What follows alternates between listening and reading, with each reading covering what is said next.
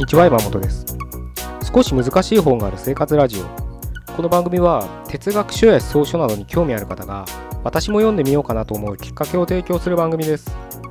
それでは299回目よろしくお願いします。今日は完璧主義者の矛盾っていうのをねちょっと考えてみたいなと思います。結構ね完璧主義っていう人が多いと思うんです特に、まあ、こういった思想書とか哲学書とかに関心がある興味関心がある人には結構な割合でいるんじゃないかなって僕は思うんですね。でもそれは僕自身の経験でもあるし、まあ、読書会とかで、えー、いろいろいろんな人と接する時にお会いしてもなんかそういうことをよく感じたりもするんですね。でこの完璧主義ってどう思うかってとこだと思うんですけれどもちろん完璧主義者っていうのは完璧を目指すわけです。もっとかっこいい言葉で言えば美しいものが好きだったりするんですよね。完璧ですよね美しいものって。まあ自然とかそうかもしれないですけどね。なのでそういった美しい世界に魅了され自分もそういった世界に入っていきたいとかね。自分が作るものが完璧でありたいとか。いうね思いが強い人が多いのかなと思うんですけれど。それはそれであの決して悪いことではなくてむしろねあの追求する。ってところではいい面だと思うんですけど。最もねそのなんだろうな勘違いしちゃいけないのが僕らは絶対に完璧にはなれないわけです。完璧なものも作れないんです。それは誰がね考えたってそうなんです。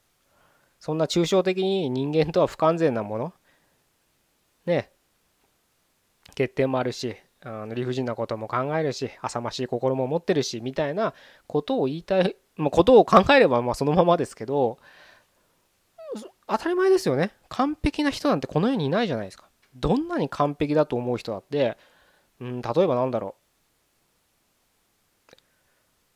う。世界一ね 100m 速く走る人いますよね。彼はその 100m 走る世界では最速かもしれないけどじゃあその人がまあそこの世界ではじゃあ完璧としましょう。でもその人がじゃあ数学の世界でも完璧かって言われたら絶対そうではないですよね。当たり前ですけど。でも完璧ってことは全てにおいて完璧完全じゃなきゃいけないわけです。もうそう考えると架空もうそれこそ神みたいなね概念を持ち出すしかないわけです。つまり僕らは絶対に完璧にはなれない生き物なんです。でも完璧主義者っていうのはその完璧さを求めたがる。求めるなって言いたいわけじゃないです。求めるべきだと僕は思うけど到達はできないよっていうのを認識してほしいんです。そしてこのね完璧主義者が悪い面に働くととてもね悪くてとても悪いってなんか日本語的におかしいかもしれないけど自分のことを棚に上げたがるんです。だって自分は完璧にはなれないのに例えば恋愛対象の相手とか奥さんでも彼女でもいいです。で働くパートナー同僚でもいいです。そういう人にはやたら自分の理想を押し付けるんですよね。こうでなきゃいけない理想が高い人って結構完璧主義者の傾向が強い人なんですでもこれってもうここまでお話ししたら分かりますけれど自分勝手ですよね。だって自分を棚に上げてるわけですよまず。自分なんて完璧じゃないのに。いろんな欠点があるのに。背が低いかもしれない。体重が太ってるかもしれない。足が短いかもしれない。ね鼻が低いかもしれない。頭が悪いかもしれない。年収が低いかもしれない。まあいろんな完璧じゃない条件があるのに相手にだけは理想を求めるんです。そんなのもう自分勝手すぎますよね。でこういう人って、まあ、完璧が好きだから別のシーンでは完璧なものが欲しがるんです。電化製品とかでも一番いい最新のものが欲しくなるんです。でも当たり前ですけども半年後に古くなるわけです。半年と言わず買ってすぐ新商品とか出るわけです。そういうのが耐えられないんですよね。ロールプレイングゲームとかもあんま好きじゃないかもしれない。あってレベル上げていくっていうのが嫌なんです。それが楽しいっていう人がほとんどだと思うんだけど最初からレベル99お金も99億9999万9999円持ってスタートしたいんです。何でも買えるから。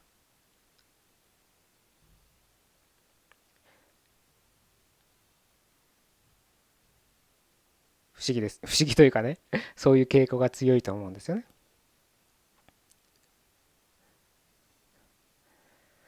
だから自分をねもしね完璧主義者っていうのであって自認してるのであれば僕が一つおすすめするのはまず諦めろってことなんです。完璧になること。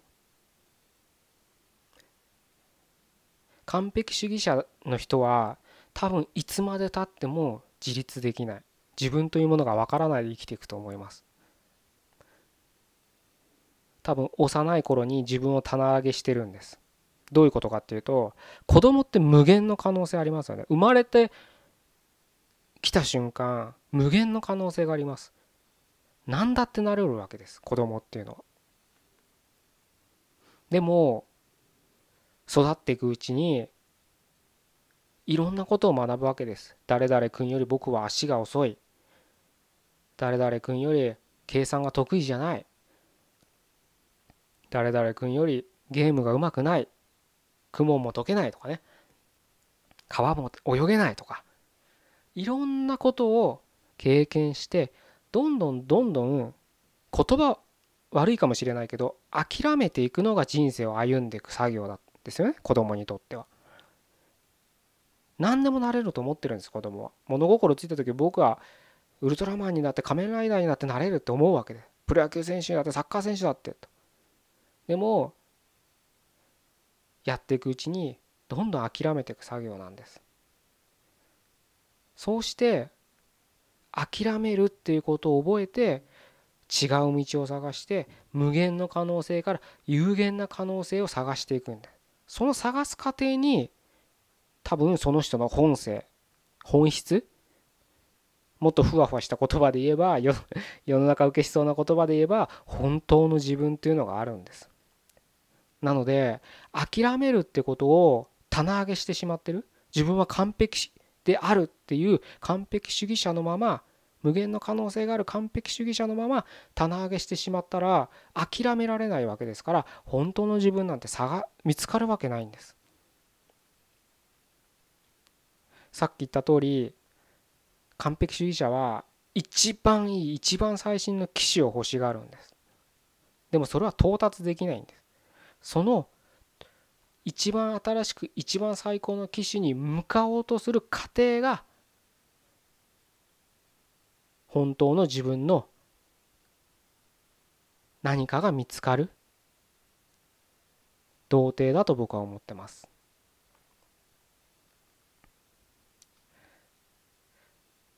自分の理想を完璧とする世界があって一足飛びにそこに行けないから頑張らないんです。完璧主義者って。実は。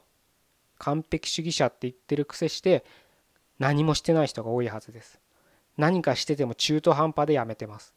自分のできる精一杯をやらないんです。完璧じゃないっていうのが分かっちゃうから。テスト60点70点80点ぐらいで満足しちゃうんです。100点取れないかもしれないけど95点までは死に物狂いで頑張らないと諦められないんです。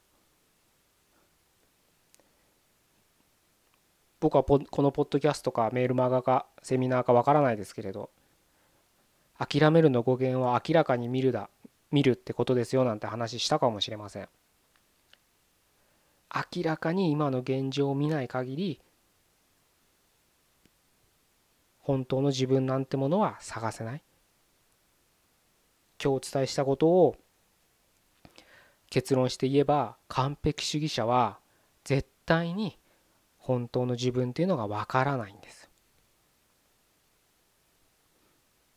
ぜひねもし自分が少しでもね完璧主義傾向があるんじゃないか。あこれは別になくすなって言いたいわけじゃないんですよ。ただ完璧主義者ならそれはそれで辞任してていいんですけれど完璧主義者でありそこまで到達するために全力でやりやって自分にできないこととできることをきちんと分かることが大切だってことをお伝えしたいんでそこだけはちょっと誤解ないようにね。